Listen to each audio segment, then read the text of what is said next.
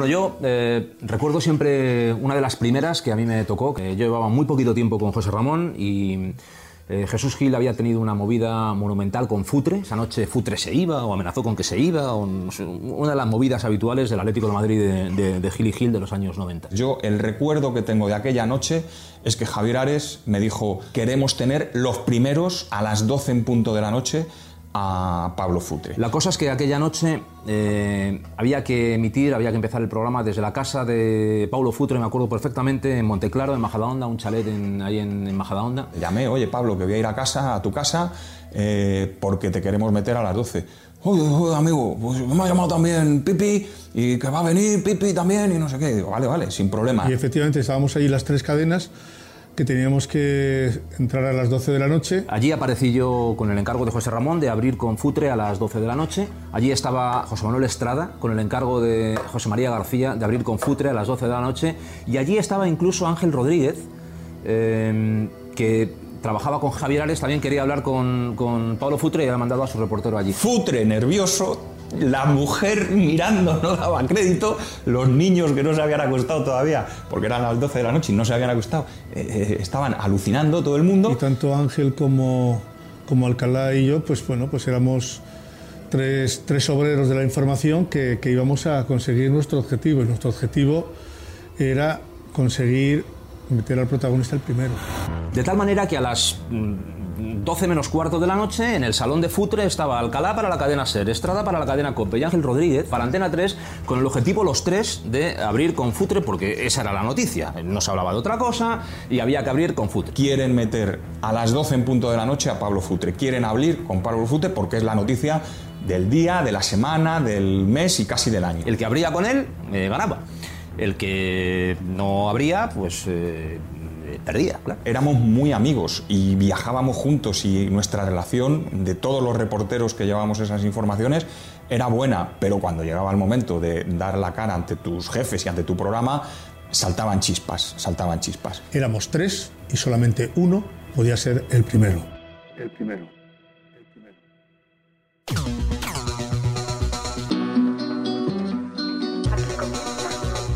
Super García. Medianoche. Saludos cordiales. Episodio 2. La casa de Futre. Muy buenas. Muy buenas noches, muy, muy, muy buenas noches y saludos cor- cor- cordiales.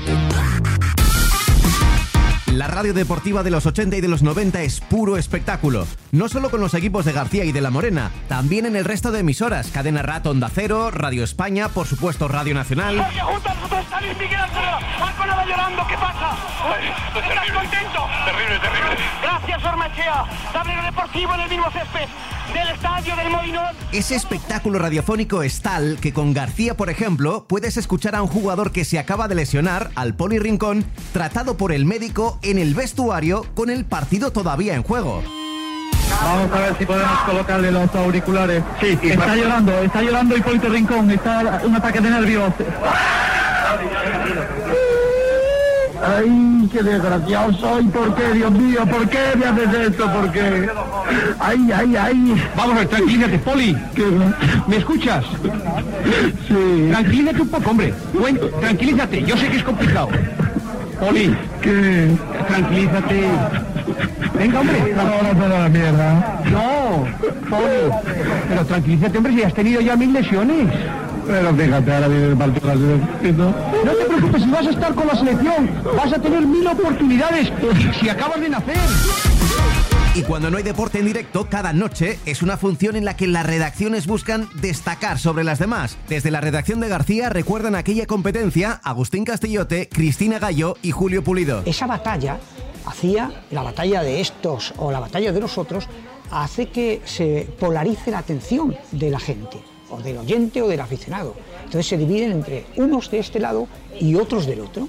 Entonces va ganando en popularidad los personajes, va ganando en audiencia eh, los medios y vamos ganando en periodismo en este caso el resto, porque ese periodismo fue espectacular. No se va a dar nunca un periodismo como el que se dio en aquella época. Sí, sí, la exigencia era, era extrema. Son de las que te gustan porque cuando te gusta hacer radio, era radio en estado puro. Yo creo en la competencia.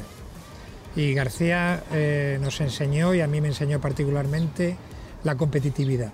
Y creo que la competitividad es muy buena para el periodista. Creo que el periodista tiene que mirar al que tiene enfrente, creo que el marca tiene que mirar al as, el as tiene que mirar al marca, eh, Antena 3 tiene que mirar a Telecinco, Telecinco Antena 3, todos tienen que mirar a su rival.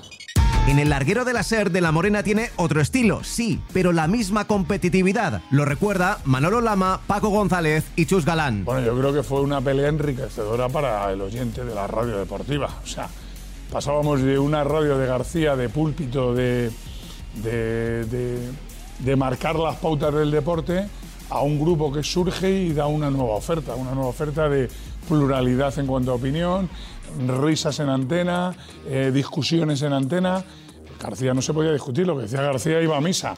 Nosotros podíamos discutir y llevarle la contraria al que presentaba y mandarle a freír espárragos si queríamos. Dice que si nos dejaran, si de verdad nos dejaran hacer todas las horas que podemos y todo lo que eh, podemos hacer, es que le plantábamos cara, es que lo ganábamos. O sea, no, quiero decir que fuera chulería, pero que nos creíamos buenos suficientes como para plantarle cara a García. Hasta ese momento, como que el deporte, en los programas de la noche de deportes, que era García fundamentalmente, era algo como un producto muy serio, ¿no? Muy serio y que sentaba cátedra y que yo, si tengo que arreglar los malos rollos de fulano y de mengano, aquí los siento y los arreglo y yo mando y digo y pongo y quito. Entonces yo creo que esa competencia nos hizo mejores a nosotros y yo creo que también les hizo mucho mejores a ellos que tuvieron que espabilar. Ellos eran número uno prácticamente sin moverse, no tenían competencia. Y yo creo que los grandes beneficiados fueron los, los oyentes de la radio. Ya hemos dicho que son dos estilos distintos pero que consiguen enamorar a la audiencia. García no solo busca dar noticias, también pelea por ser la noticia, que las cosas ocurran en su programa. Así sus oyentes pueden escuchar cómo un entrenador de primera es despedido en directo. Vicente Cantatore dejó de ser entrenador del Valladolid en Super García. ¿Pero en, en qué se renegoció el contrato? Bueno, yo no, no, no quiero entrar en un diálogo. No, no, no, pero entra en diálogo conmigo. ¿En qué se renegoció el contrato? Tres veces por lo menos. este Es pura mentira lo que estás diciendo. Vicente, tres veces El este contrato no se y te voy- renegoció y te voy a dar nunca. el gustazo, y te voy a dar el gustazo de decirte ahora mismo que estás absolutamente destituido. Muy bien. ¿Eh? Muy bien, muy bien. Y el entrenador del Atlético de Madrid, Coco Basile, y su presidente Jesús Gil también hablaron en Super García del contrato. Me cago en el contrato. Es, mi- es otra de las noches míticas. Sí, sí, Coco Basile estaba yo en el programa y estaba Basile en un reservado, el Coco Basile estaba en un reservado de María y entró Gil por otra línea y lo echó en directo y Basile le dijo a Gil, me cago en el contrato y lo echó en directo. Y le dijo que por qué ponía los entrenamientos por la tarde, que los ponía para descansar e irse de cachondeo por la noche y le dijo barbaridades en antena. Y entonces Basile reaccionó diciendo, me cago en el contrato. Lo que pasa es que se actúa con demagogia. Está mintiendo como un bellaco. Además, vos sos un demagogo, que sos político, por eso sos un demagogo. Y yo no te iba para... Que estás milongas a mí no, acostumbrado- que acostumbrado a hablar las milongas la conmigo no, hombre. Y Que del conmigo- cuento no, hombre. Conmigo no, querido. Por favor, José. Perdón, no, no, no, perdón, perdón, no, no, no quiero convertir esto en un mercado, podría ser muy brillante de cara, podría ser muy brillante de, de cara al exterior. García manejaba información absoluta, privilegiada y se anticipaba siempre a todo. Y él sabía que Gil eh, estaba mal con Basile y entonces eso lo provocó él y lo creó él y lo incendió él, porque él ya sabía que la situación entre Gil y Basile era tensa. García iba tres pasos por delante de todos los demás, o sea, por lo menos de nosotros. Entonces García manejaba situaciones, manejaba cosas que luego te sorprendía con ellas en antena porque solo las sabía él. Entonces, claro, él ya sabía que esto podía pasar y entonces decía, esta noche hay que hacer esto y esto. Por otro lado, El Larguero, un programa mucho más coral, pero que, ojo, también busca momentos íntimos, atmósferas especiales, como la llamada a la viuda de Juan Gómez Juanito, la primera noche de San Juan sin él. En casa de Juan Gómez Juanito seguro que hay luz porque Feini, su mujer, pues tal vez esté escribiendo o, o tal vez pensando. ¿Qué hacías esta noche de San Juan, Feini? Pues bueno, esta noche trataba de, de distraerme viendo un poco la televisión porque no estoy muy, muy centrada ni para leer ni para escribir. ¿Todavía le sientes cerca de ti? Sí, creo que, que le siento ahora y le sentiré siempre. Momentos especiales, como aquel con unos niños especiales de un colegio de Gijón que iban a recibir el dinero de un partido organizado por el Sportinguista Cundi. Tú sabes que, que le van a hacer un homenaje a Cundi. Sí, sí, sí. Sabes que todo el dinero sí. que Sí, sabes que todo el dinero que saque nos lo va a dar a vosotros. sí. Sí, sí. Podría quedarse con ellos, ¿sabes? Pero pero lo da a vosotros. Sí, sí. ¿A ti qué te gustaría qué te gustaría tener en el colegio, Roberto? un balón de fútbol. Un balón de fútbol, pibe. Un balón de fútbol. Sí, es que tengo que decirte que Roberto está en una silla de ruedas. El pobre. Es que era, un- era algo absolutamente distinto, era completamente distinto. No sé, era como un periodismo mucho más humano, ¿no? Y yo creo que ese fue el gran éxito de De la Morena, que él humanizó el periodismo y buscaba el lado humano de las personas, ¿no? En definitiva, gracias a la competencia, estamos ante un momento brillante para la radio y para el periodismo deportivo. Pero como toda foto brillante, también tiene un negativo oscuro. Ayer mismo, el vizconde taurino, alguien se preguntará por qué lo del vizconde taurino. Hombre, la primera parte no hace falta explicarla. Y la segunda, porque mm, aunque no parece ser que no le gustan excesivamente los, los toros, sí le gustan los toreros. Bueno, cada uno evidentemente tiene sus, sus gustos. A mí me encantan los toros. Lo aclaro por lo que anda diciendo por ahí un pobre trastornado. Mm, Me encantan los toros y me gustan los toros en, la belleza del toro en el campo, como me encantan algunos toreros en, la plaza, sobre todo los que saben torear. Eh, lo que no hago es acostarme con una vaca. Eso ya es zoofilia pura. Ya yo ahí dije, "Uf, hemos pasado todas las líneas. Porque también hay que saber, hay que valer para decir eso, ¿sabes? Hay que, como hay que estar para decir, ¿cómo? ¿Qué quieres? Venga, ahora ya a saco. Que no, no quedan ni niños aquí. Joder, yo, había veces que yo me asombraba, pero como era un mundo tan salvaje, pues tampoco te creas que, que me iba para casa diciendo qué escándalo voy a confesarme. Te sentías violento porque yo, vamos, era joven, pero yo pensaba que no había necesidad de llegar al insulto personal. A mí no me gustaba personalmente en la antena, yo creo que ellos saben que se equivocaron, pero yo creo que no fue tan duro como a lo mejor parecía en la radio. García lo que hacía era pegar a los de la SER, a los jefazos de la SER, en el culo de De la Morena. Y José Ramón de la Morena lo que hacía es pegarle directamente a García. Los dos hacían una función que empezaba a las 12 de la noche y donde la persona se convertía en el personaje. Y luego cuando terminaba a la una y media o a las dos de la madrugada, pues, pues hasta el día siguiente que se levantaba otra vez el tren. Los dos eh, traspasaron la línea de lo periodístico y ya fueron al insulto personal, físico. Eh, no solo al personal físico suyo, sino al de los familiares. Y eso, sinceramente, no, no tenía ningún sentido. Tú que estás estudiando ciencias de la información y que, y que seguramente te muerdes el, el corazón noche a noche soñando con un trabajo, soñando con una oportunidad, pero que a lo mejor no tienes nunca, siendo mejor que yo y mejor que el otro, seguramente. Y a lo mejor acabas en cualquier otro oficio, ¿no? Te libre Dios de todas maneras, porque una de las dos Españas del periodismo va del arte del corazón. Otros, sin embargo, tendrán más suerte. Mira, por ejemplo, este. José María, saludos y buenas noches. Buenas noches. En un ambiente espectacular en el Parque de los Príncipes de París. Con Este es el hijo. Y este es el padre. García, que ha tenido la oportunidad Este es el de padre vivir en este que ya ha sacado las el hijo ha sacado las, opo- las oposiciones a, a redactor porque claro papá es consejero de la COPE y y el Espíritu Santo llega solo. Eso es evidente no y anda que le manda a la ciudad Todas las rayas posibles, todas las, las pasaban. Cierto es que, que en esa pelea es cuando consiguieron realmente que la gente hiciese zapping en la radio, porque estaban pasando de un lado a otro a ver si la burrada que había dicho uno iba al otro detrás a, contestarla. Pues era todo mucho más salvaje. Y lo que es salvaje en el año 90 ahora mismo nos parece ya casi terrorista. No lo pasábamos bien, ¿eh? No lo pasábamos bien. Ni cuando García decía, le decía algo a, De la Morena o cuando De la Morena decía alguna barbaridad sobre García. Sobre todo quien le tenía que pasar la nota de lo que acaba de decir De la Morena. En antena es que se metían con- no, no de la manera con García de García Báez, que era con sus familias directamente. O sea, se, hacían- se cruzaban salvajadas. Como yo sé de su sentido del humor, porque todas estas cosas le gustan, y como además sé que les gusta la música, pues con todo cariño, de un palete de brunete para los payasos de La Moroleja. Siempre se oía con voz muy fina el saludito de don José. Pepe García, muy buenas noches.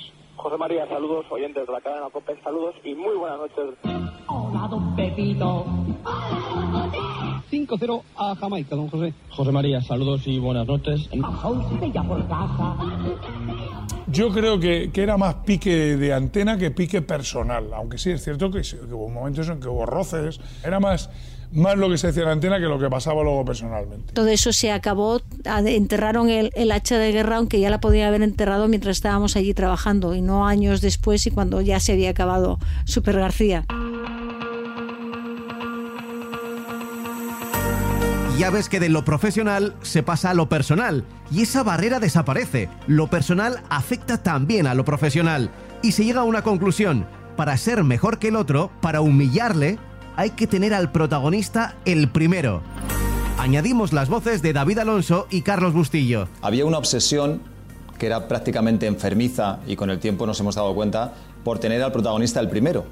Eh, la obsesión debería ser hacer la buena entrevista, es decir, el contenido. Bueno, pues entonces entre De la Morena y García existía la batalla permanente de quién tiene el protagonista el primero. Y a las 12 eh, muchas veces, pues eh, sobre todo los primeros años, te levantaba mucha gente a pesar de que tú habías quedado con ellos. Nos pasó con Carlos Sainz, nos pasó con eh, Lopera, nos pasó con Paco Roch, de gente de que sí, que, te, que sí, que no te preocupes, que a las 12 estoy, pero El programa se resumía en 10 minutos, los 10 primeros minutos.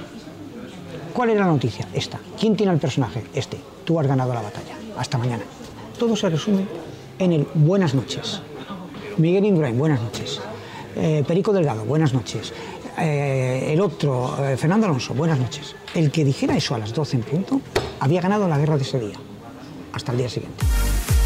García tomó una decisión que era el protagonista que no esté conmigo el primero ya no entra en mi programa. Tenías que tenerlo tú primero y el otro segundo para humillarle. Es decir, para que la humillación fuera completa, tú tenías que demostrar al mundo que eras mejor que el otro, que lo podías tener primero, que posiblemente fue un pequeño o gran error.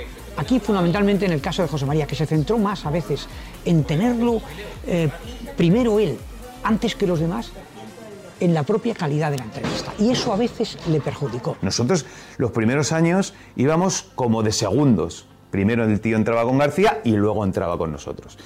Que eso también hizo crecer al programa porque García tenía un estilo y luego el tío iba con nosotros, tenía otro estilo y a lo mejor gustaba más. Y yo creo que con el paso del tiempo, y ahora siendo profesor de universidad y analizando el periodismo que se hace, pues creo que podíamos haber sido los segundos en alguna ocasión con la intención de hacer la mejor entrevista. Quizás no la primera, pero sí la mejor. Si un personaje entraba antes en la SER, ya no servía.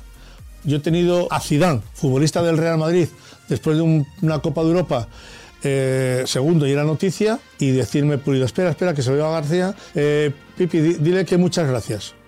Yo digo, ¿cómo puedo decirle a Zidane muchas gracias?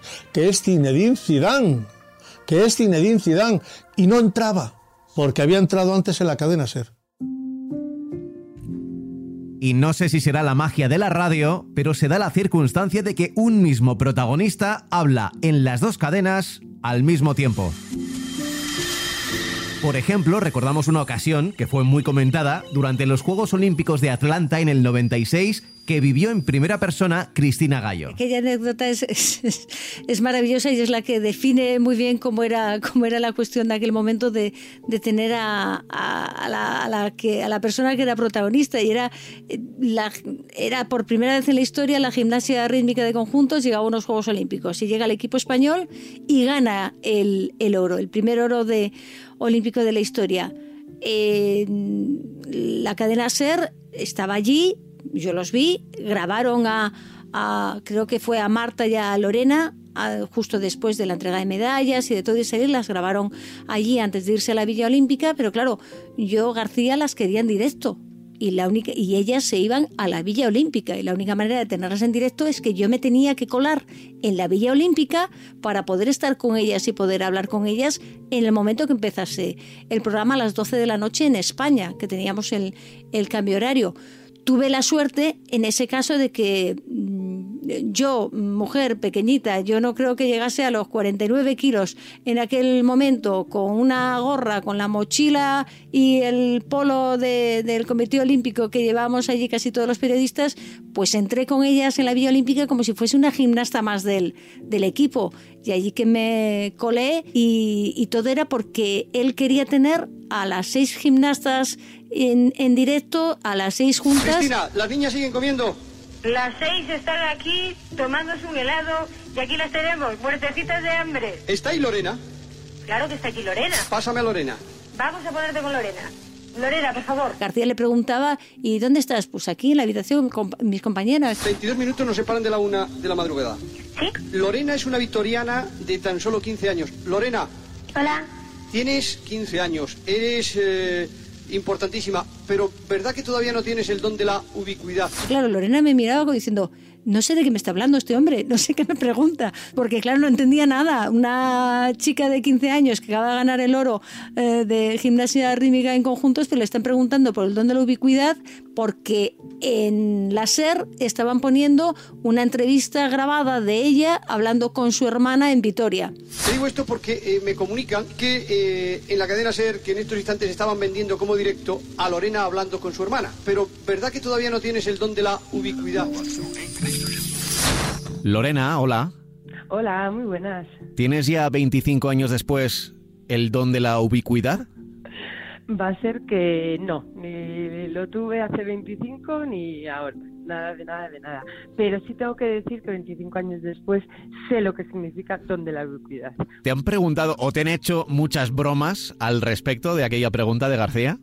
Pues mira, con el paso de los años sí. Oye, tú eh, eres capaz de estar aquí y allí. Y era como, uy, Dios mío, ¿qué está pasando aquí? Vosotras allí no erais ni mucho menos conscientes de, de la batalla que había ahí entre las radios por, por teneros a vosotras primero, ¿no? Claro, es que es que eso de la historia. Al final, pues yo tenía 15 años y, y no eres consciente absolutamente de nada. Yo sí es verdad, echando un poco la vista atrás, guardo especial cariño a, pues igual dos entrevistas. Una que era de La Morena, porque sí que me pusieron en contacto con mi hermana. Entonces era la primera vez que después del podium hablaba con ella. Entonces sí que lo emotiva que fue la entrevista y la otra cuando ya estábamos en la Villa Olímpica estábamos eran las tantas celebrándolo comiendo tal eh, unas risas impresionantes dijo la insistencia de José María García de son eh, tantas de la madrugada nos separan de esta hora tal. Eres Lorena eres de Vitoria eh, tú claro era como un poco su- la- eh, era surrealista no entonces sí que guardo de- con especial recuerdo un poco esas dos entrevistas Después de 25 años, ¿qué, qué le dirías a, a José Ramón de la Morena que te hizo aquella entrevista comunicación con tu hermana o a José María García que insistió tanto en teneros?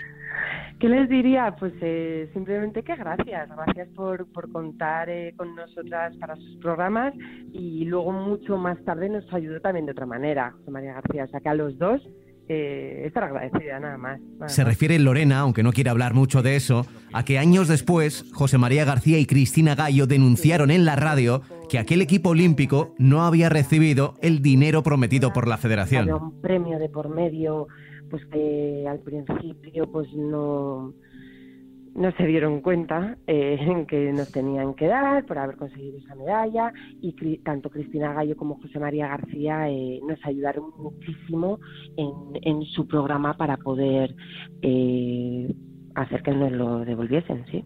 Bueno, devolviesen lo que nos lo diesen directamente.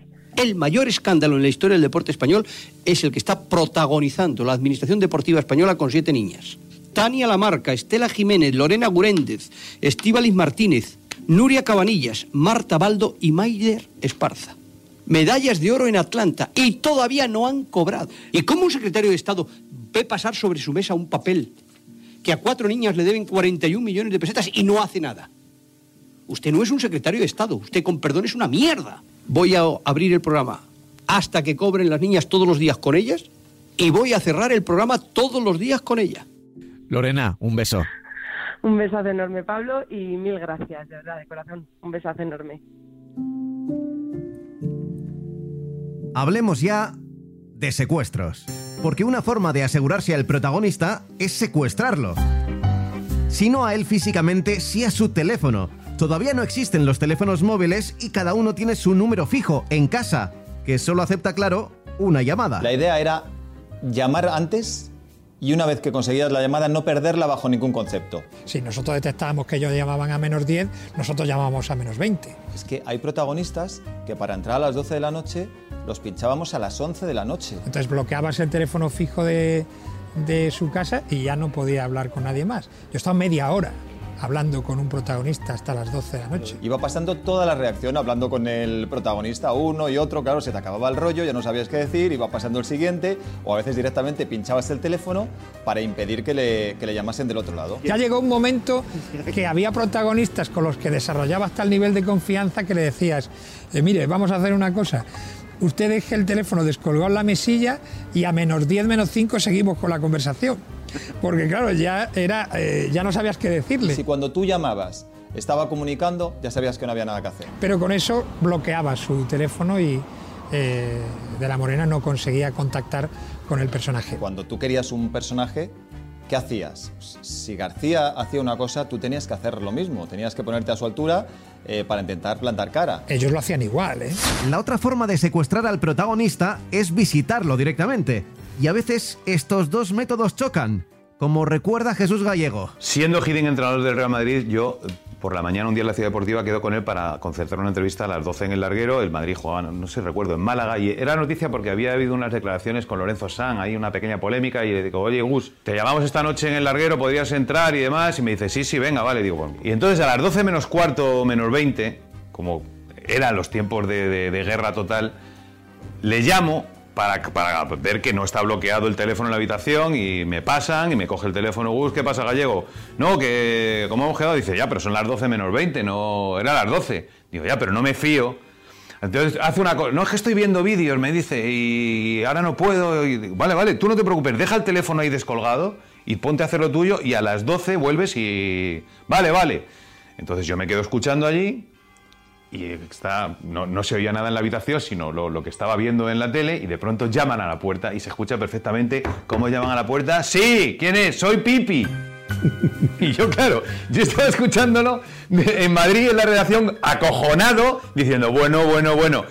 No, mira, que, que es que quiere García abrir contigo el programa, ¿qué tal? Ya, pero es que he quedado con Gallego, el larguero, esta mañana. Ya, pero esto van a ser... Y claro, Pipi hizo su papel. No, que van a ser cinco minutos solo, que te pongo con García, que no sé qué, que quiere hablar contigo, mira, no sé qué va a ser. Y dije, mira, que no, Pipi, después. Y claro, yo estaba en Madrid escuchándolo como, Dios mío, Dios mío, Dios mío, que, que, me la va a clavar. Y ahora yo cuando le diga de la morena, oye, que nos lo ha quitado, y ya eran las 12 menos, menos 3, y yo, Gus, Gus, y ya a las 12 menos un minuto, Hiddink coge el teléfono, sí, y yo, joder, joder, cagao, yo estaba cagado, pero, pero aquí un señor que demostró, no, no, yo he quedado contigo a las 12, no voy a ir con los otros primeros.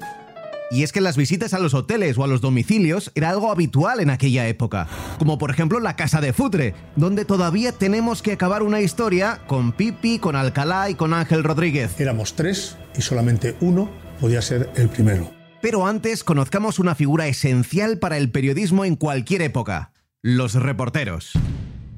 Me considero periodista y por encima de todo me considero reportero, que me parece que es lo más bonito que se puede hacer en esta profesión, que contar las cosas viviéndolas in situ. Él es Javier Herráez, que ha trabajado como reportero para García y también para De la Morena. Bueno, y aprendo de todo el mundo. Tengo la suerte de que aprendo del último que llega y que llega a hacer una beca, que me parece que te puede aportar tanto como el que lleva en esto 20 o 30 años. Quizá los reporteros sean los periodistas que más historias tienen que contar, porque tienen que trabajar lejos de la redacción. Por ejemplo, en las llamadas zonas mixtas, que define Antonio Ruiz. Es un espacio muy limitado en el que después de los partidos los periodistas nos esperábamos a los jugadores para hacer entrevistas. Y muchas veces ese espacio era mínimo y había 20 periodistas para 5 metros cuadrados. 20 periodistas con 20 micrófonos buscando un protagonista. Ese es el lugar, la zona mixta, donde sufre Javier La Laguna. Yo cuando acababa el partido, que te habías dejado el alma, yo me santiguaba porque digo, lo peor empieza ahora. Y había auténticas peleas, auténticas peleas, aut- auténticas peleas de, de pegarte. Yo a veces lo he dicho, ¿no? Que me dieron un micrófono amarillo de la cadena SER casi casi para utilizarlo como un fusil contra quienes llevaban un micrófono azul de la cadena COPE. Y te tienes que pelear porque el protagonista del día, el que ha marcado los tres goles, el butragueño de turno, tiene que entrar primero en la cadena ser con José Ramón de la Morena. Y si no, este gesto que hacía de la Morena era te corto, o sea, como no, te corto. Y era muy jodido llegar a la radio al día siguiente si tú habías perdido. Cuando íbamos a, a un acontecimiento deportivo, teníamos la máxima responsabilidad de tener al protagonista el primero. Si lo tenías el segundo, eras un gilipollas y tenías un problema. Yo con Pipi Estrada tuvimos mucha noche gloriosa, ¿no? Sí, esa pelea era él, él y yo contra el mundo. Simplemente que las dos empresas tenían a dos tíos que querían conseguir el- el- la entrevista.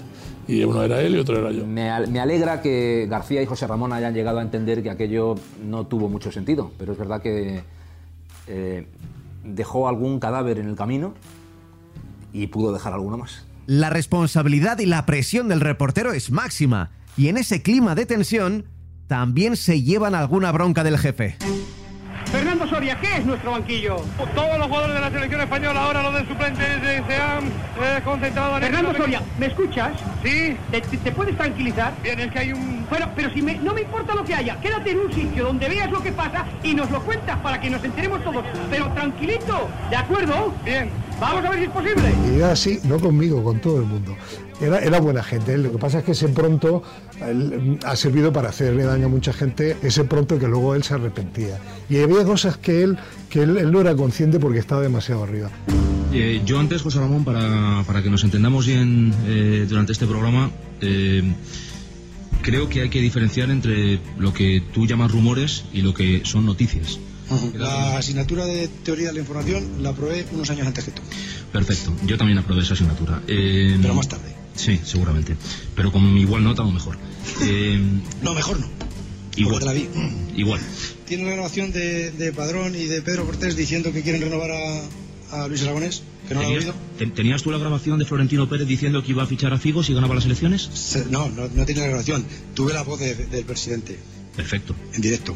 Perfecto. ¿Tienes la grabación? Que, pues, para que sea noticia. No, no tengo la grabación, tengo Pues la entonces no es noticia Yo tuve una bronca que anda por ahí por YouTube, más o menos histórica, en una Eurocopa con, con José Ramón, pero que mucha gente, por cierto, se ha quedado solamente con eso, ¿no? Y me parece un poco injusto quedarte con un mes en el que pudo haber una bronca una, co- contra 19 años y 11 meses en que todo fue eh, bastante agradable o, o- o sin tanta tensión o sin, sin- sin ninguna bronca. Yo también entiendo la tensión de, de José Ramón. ¿eh? Hacer un programa a las 12 de la noche mm, y con, con el estandarte de los deportes de la cadena SER durante tantos años, eso tiene una presión que, que en un momento dado la puedes trasladar a tu equipo. Pero si en algún momento se pasó, y seguramente se pasó en algunas noches, eh, al día siguiente tenías un SMS o tenías una llamada de José Ramón. Oye, Alcalá, tío, perdona, eh, que no pasa nada, José Ramón, no sé. Mil veces, mil veces. Y nunca tuve la sensación de decir, joder, trabajo con, trabajo con un tirano. No, yo creo que trabajé con, con una eh, muy buena persona. Creo que te- trabajé con un, con un- con un buen jefe. Buenas noches, José María. Efectivamente, hace dos minutos exactamente ya estamos en la capital de España. El Real Madrid que mañana vuelve al trabajo a las 11 de la mañana para preparar ya el partido frente al Mallorca el domingo a las 5 de la tarde. El partido se jugará a las 5 de la tarde, así que preparar el partido mañana, pero Los silencios de García eran terroríficos. el partido de frente al Mallorca. ¿Madrid contra quién juega el sábado? Cuando había un silencio, uff, ¿qué ha pasado? El sábado frente al... Eh, perdón, perdón, perdón. Frente Joder, a la. Real Sociedad. Pues claro que Es te- me estoy adelantando a No, no, es que, te, ha- es que te has montado una novela que me estaba diciendo, bueno, que he bebido yo. Hay que ponerse las pilas, don José. O es que el avión le ha trastornado. Te voy a decir una cosa. A mí el que me gusta es el García Cabreado. Es que el cabreado era eh, donde sacaba todo lo, lo que llevaba dentro, ¿no? Antes de seguir con el mundo del fútbol, vamos a ir al Tour de Francia. Recuerden que hoy hay jornada de descanso y todos recordando la gran exhibición de Miguel Indurain en la contrarreloj. José Ramón de la Morena, buenas tardes. Vamos a ver si tenemos al localizado. José Ramón. Sí. Ahora. Bonilla. Dime. ¿Quién co- ¿Por qué cojones no me habéis llamado como te he dicho a los 3 y 10? Cabronaba, cogía y tiraba el boli contra la, contra la pecera. Y ahí temblaba Roma, tío. Bueno, pegaba unas voces que flipas. Broncas han caído, muchas, y gordas, y fuertes, y, y muchas veces es- no es agradable, ¿no? pero yo francamente creo que, vamos, tengo paciencia, las he llevado las he llevado más o menos bien, pero sí que es verdad que los dos, yo a García le he conocido menos, a José Ramón sí que lo puedo decir, se han preocupado mucho, y en el caso de José Ramón lo he vivido, por la gente que ha estado, que ha estado con él. que sirven para... Pero pasando por la taquilla del parque de atracciones, el presidente del Real Madrid sabrá por qué. Porque, porque él, es, eh, él es accionista del parque de atracciones. ¿A título personal o una de sus empresas? Una de sus empresas. ¿Qué pero empresa? eh, eh, la empresa de Florentino Pérez hace ese. ¿Qué empresa? Pues ahora mismo no sé Pues decir. cuando se dice hay que tener todos los datos porque de lo único que vivimos es de la credibilidad. Yo le pregunto, ¿ha comprobado usted ese dato? Que el señor... ¿Ha comprobado usted el dato si el señor Pérez, a título particular o una de sus empresas, es accionista del parque de atracciones? El señor Pérez tiene acciones desde hace mucho tiempo del parque de ¿A atracciones. nombre de quién? De las empresas del señor ¿Y Pérez. de qué empresa? La que ahora mismo no tengo el nombre. Pues espero con urgencia y antes de que termine el partido que me pueda usted dar ese nombre para que no quede usted en mal lugar. De todas formas, son personajes que superan a la propia persona. Es decir, ellos sufrían una transformación cuando se ponían delante del micrófono espectacular.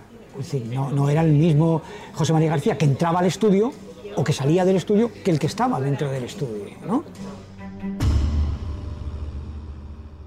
Algunos no aguantaron. Había que ser de una pasta especial para convivir con la presión del día a día, y algún reportero de aquella época me ha pedido no hablar de esto porque lo pasó realmente mal y tuvo que dejarlo todo. En ese ambiente que para algunos hoy se definiría como tóxico, ocurren cosas que escuchadas con el paso de los años nos descolocan. y don Juan Padrón, que está aquí, el vicepresidente de la federación. Hola, don Juan, que tengo yo también la tarjeta business. ¿Qué tal? Buenas tardes, ¿cuánto tiempo? Buenas tardes, don, don Juan. Esto es un micrófono de la cadena SER en la boca de Juan Padrón, que sonríe y que no sabe muy bien a dónde mirar, que parece que no tiene nada que contestar. Imputado Padrón, ¿sabe usted lo que va a decirle al juez cuando declare el día 17 de diciembre en el juzgado de la Plaza de Castilla? No, no, no va a decir, además de la cara de Lelo y tal, ¿tiene algo que decir o no? Bueno, pues hoy no me pregunta por mi mujer ni por mi madre, ¿verdad? ¿La, la señora Enriqueta viene al sorteo o no viene? Bueno, pues son las, las declaraciones, las explicaciones del imputado Padrón. Hay gente por aquí. Eh, eh, sinceramente, Pablo, eh, a ver cómo te digo esto. Eh, yo no estoy muy orgulloso de eso. A mí es verdad que me encargaron que en los viajes de la selección española fuera y le preguntara, imputado padrón, ¿viene doña Enriqueta a este viaje? ¿Se ha pagado este viaje? ¿Dónde están sus hijas? ¿Qué caras tiene usted? Vaya jeta. La denuncia está bien, la denuncia está bien, eh, pero un periodista, eh, yo, persiguiendo por un aeropuerto en el avión de la selección española a Padrón, un- una persona mayor de casi 80 años, eh, le- se le salía el corazón cuando, cuando me veía. O sea, eh, lo pasaba mal. Eh, eh, que, joder, em, no sé, eh, no, no, no, no me reconozco. Creo que, creo que no hicimos bien eso. Y cuando yo hacía esos numeritos, al día siguiente me aplaudía la redacción entera y casi casi me subía el sueldo de la morena. Pero para mí más importante que ser buen periodista es ser buena persona. Y yo creo que con Padrón, por querer hacer periodismo, no fui buena persona. Una cosa es llevar el rifle, que está bien, y otra cosa es disparar. Y yo creo que ahí disparé y no había que haber disparado. Pero bueno, todos cometemos errores.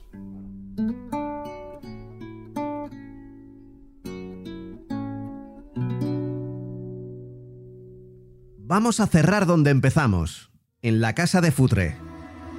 Recuerda que tenemos allí a tres reporteros, Pipi Estrada de Cope, Juan Antonio Alcalá de la SER y Ángel Rodríguez de Antena 3 Radio.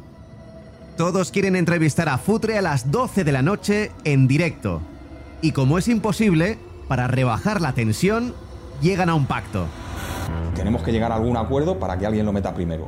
Y yo recuerdo que dijimos, bueno, pues al primero al que dé paso, el presentador del, del programa, si el otro ha tardado más en dar paso, pues ya tiene que esperar hasta que acabe la entrevista del primero que le haya dado paso. Vale, vale, vale, vale, pichón. Venga, eh, lo hacemos así. Yo sabía que estaba en desventaja. ¿Por qué?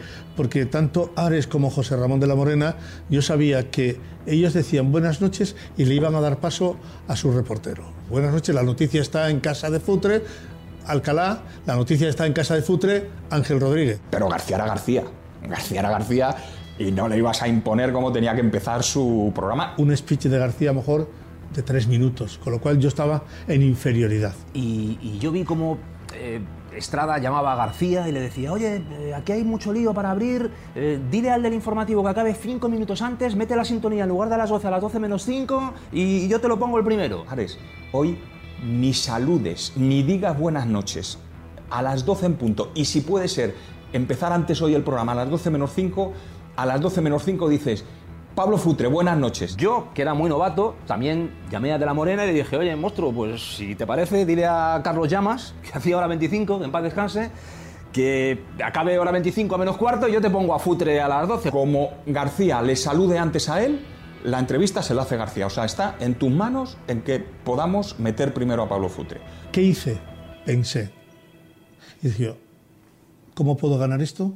Me la tengo que jugar. Tuve que hacer una triquiñuela y me inventé a las 12 menos 2 minutos, digo, perdonad, que me está, eh, hoy García ha empezado antes.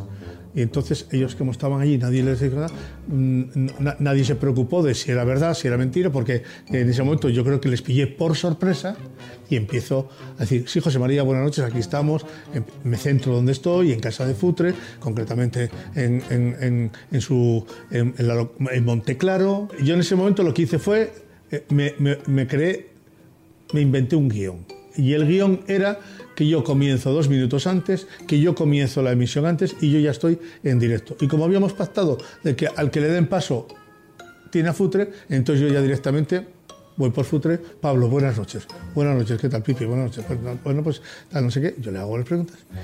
Y a todo esto ya empieza el programa de García. Ya, ya, mm, ¿qué, qué ocurre? Que como por línea interna sí me estaban escuchando que yo le estaba entrevistando a Futre, García ya eso tal, y es cuando ya García me da paso y entonces dice, sí, José María, efectivamente. Todo parecía que se estaba desarrollando con naturalidad. Ya cuando le puse, a- a- le puse el pinganillo, pues ya estaba enchufado. Recuerdo una frase que, me, que se me clavó en el corazón. Este Alcalá, no sé, demasiado buena persona para llegar a nada. Eh, no pisa, no. Lo habría hecho mejor si, si, si, si le tiro un ladrillazo en la cabeza a Estrada y, entonces, mientras le sangra la cabeza, yo pongo a Futre. no sé, ¿qué, radio es esta? ¿Qué, qué, qué, qué cosa más silvestre, más salvaje, más. parece Vietnam? ¿Qué es esto? Yo no he estudiado periodismo para eso. O sea, la imagen que hemos dado aquí, delante de Futre, de la familia de Futre, por meterle uno antes que otro y tal, a mí me parece lamentable. Pues dijeron, ¿pero qué ha pasado? Dice, no, que empezó García. Dice, "Si no había empezado García, no había empezado. Se dieron cuenta después. Eh, se molestaron, se enfadaron, pero yo le dije, lo siento, pero yo me voy para mi casa con la batalla ganada y aquí todos peleamos por lo mismo. Que nada, que yo que, que le voy a decir a Angelito y a, y a Juan Antonio Alcalá que, que- os quiero mucho, pichones, que os quiero mucho, que lo siento, que lo siento, 28 años después. eh, he rezado varios Padres Nuestros, también algunos Aves Marías y, y que, y que nada, que ya, ya estoy redimido y espero que, y que con vosotros también, que ahora ya son cosas que, que están en el, en el pasado y que, y que éramos mucho más jóvenes y mucho más impulsivos. Bueno, ya imaginas lo que viene ahora. Paulo. Pablo, ¿Echas de menos tener periodistas a la medianoche en el salón de tu casa? pero eles nunca, nunca, nunca conseguiram llegar a um acordo, não? Para mim era um lío tremendo aquilo, era, era, era, era um problema entre eles, pero ao fundo me, me, me, me metiam a mim nestes, nestes líos. E entravam aí em, mi- em minha casa e estavam aí todos delante e tu não imaginas as peleas que ha habido dentro de minha casa entre eles. En tu casa, pero con tu familia delante además. Claro, la familia toda ahí chillando a los gritos y la... Y todos, no, no, entro yo y no sé qué, al otro día pues tú. Yo, yo, lo, lo que hacía yo, Pablo, Vaya tiempos, ¿eh? era, era, era, era, era, era un mundo, yo creo que los niños hoy, los jóvenes, no, no, no, si hablásemos de este tiempo, no se va a creer, no, no sé, es imposible. Las radios, entonces eran, la, eran las redes sociales de hoy, pero claro, eh, ¿cómo vas a explicar esto a, a- a los jóvenes? Es imposible, van a decir que somos unos mentirosos, ¿no? Hablando de mentiras, te tengo que contar un secreto, Paulo. Porque los reporteros que estaban en tu casa tenían un pacto que más o menos respetaban. Y era que al que le dieran primero paso, hacía la primera entrevista. Y Pipi Estrada mintió. Hizo teatro, hizo ver que le habían dado paso, pero en realidad Sí, trampa, trampa, no ¿no? le habían dado paso y te hizo la entrevista cuando ni siquiera todavía estabas en directo. ¿Qué, qué, qué, qué, qué, qué, qué, joder, no sabía, no sabía de esto. No sabía. Joder, puta madre, coño. Enga- Engañaba a los demás, ¿no? Claro. Sí. Qué cabrón, no. Pero mira mano. Vaya, vaya, vaya, vaya, vaya, vaya viejos tiempos. Con dos fenómenos, ¿eh? Con dos fenómenos. En el próximo episodio de Saludos Cordiales. Vuelta Ciclista en Antena 3. Un gran despliegue de medios. Helicóptero. Estudio volante. Escenario en las metas. Unidades móviles de seguimiento. Motos de enlace. Y un intrépido y experto equipo deportivo. Por ejemplo, la Vuelta Ciclista a España era una castaña pilonca. Ahí es donde García de la Morena realmente se encontraban con el inalámbrico. Ahí se veían las caras, ahí estaban hombro con hombro, codo con codo, micrófono contra micrófono. Si en la línea de meta Lama se liaba a tortas con Pepe Gutiérrez, pues se liaba a tortas con Pepe Gutiérrez. Ese año en la vuelta yo le di un cante a García. La Vuelta, la Vuelta era el espectáculo de García y de la Morena. Saludos Cordiales. Un reportaje de Radio Marca. Un podcast de Pablo Juan Arena.